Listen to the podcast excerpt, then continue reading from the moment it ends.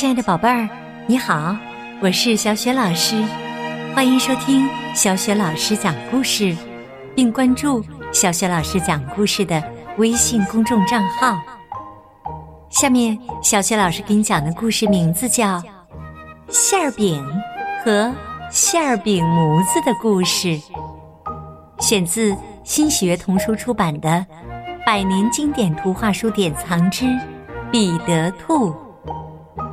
作者是来自英国的碧翠克斯·波特，译者马爱农。好啦，故事开始了。馅儿饼和馅儿饼模子的故事上集。从前呐，有一只猫，叫利比。他邀请一只名叫公爵夫人的小狗来吃茶点。利比的信里写道：“到时候来吧，亲爱的公爵夫人，我们会吃到非常非常好吃的东西。我正把它装在馅儿饼盘子里烘烤呢，一个白底儿、粉红边的馅儿饼盘儿。”您从没尝过这么鲜美的东西，全部归您吃，我只吃松饼。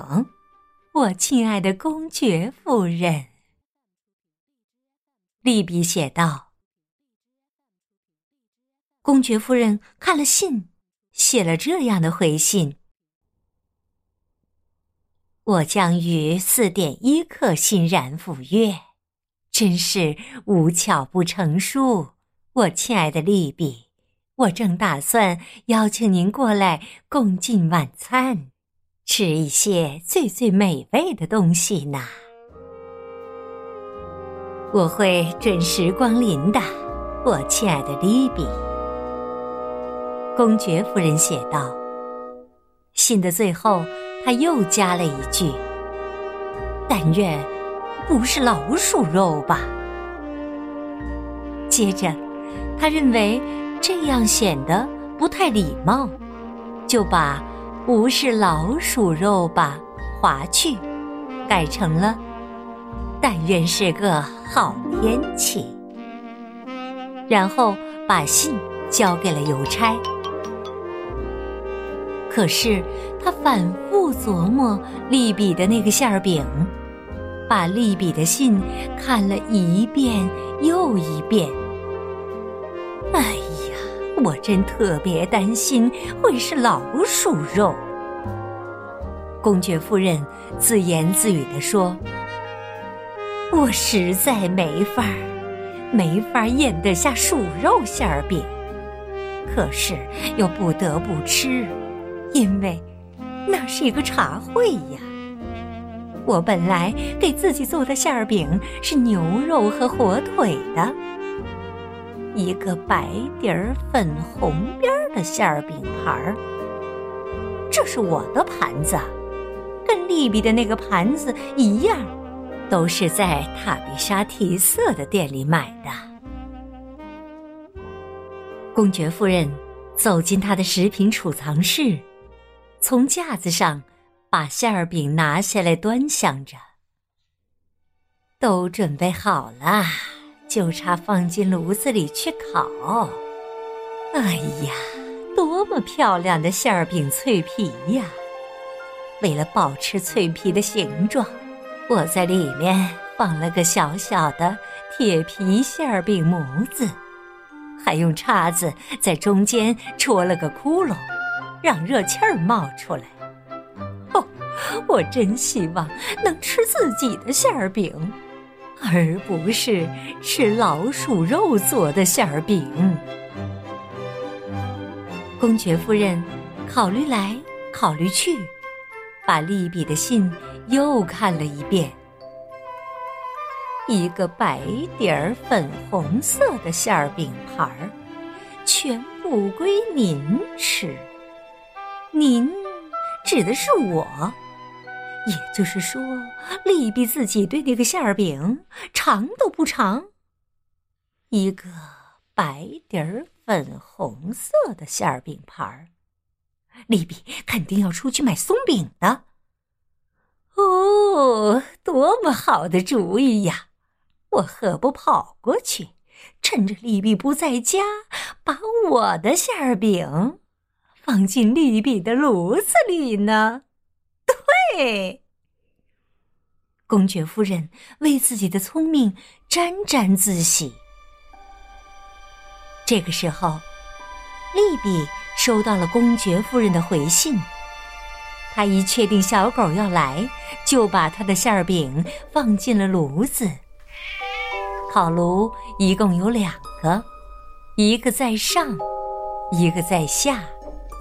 另外几个把手和旋钮都只是摆设，根本打不开的。利比把馅饼放进了下面的烤炉里，那个炉门很不灵活。上面的烤炉火势太旺了，利比对自己说：“嗯，我的这个馅儿饼是用最最鲜嫩柔软的老鼠肉末跟鲜猪肉混在一起做成的，把所有的骨头都剔掉了。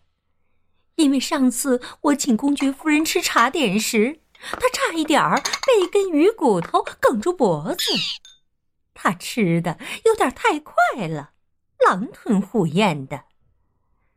不过，它是一只特别文雅、有教养的小狗，比表妹塔比莎提色不知道强多少倍。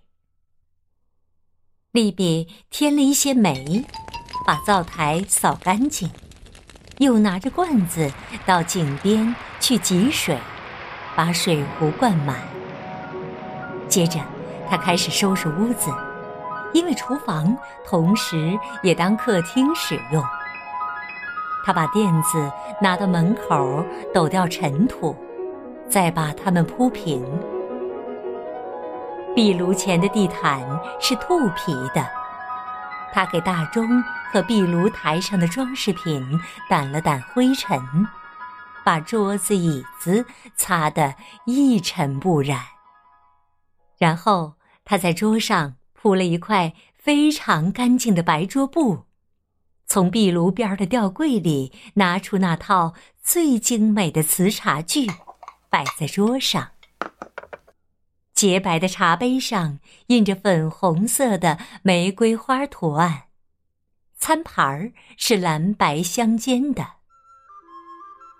布置好餐桌后，利比拿了一个水罐和一个。蓝白色相间的盘子，走过田野，到农庄去取牛奶和黄油。回来后，他朝下面那个烤炉里看了看，馅儿饼的样子让人感到很放心。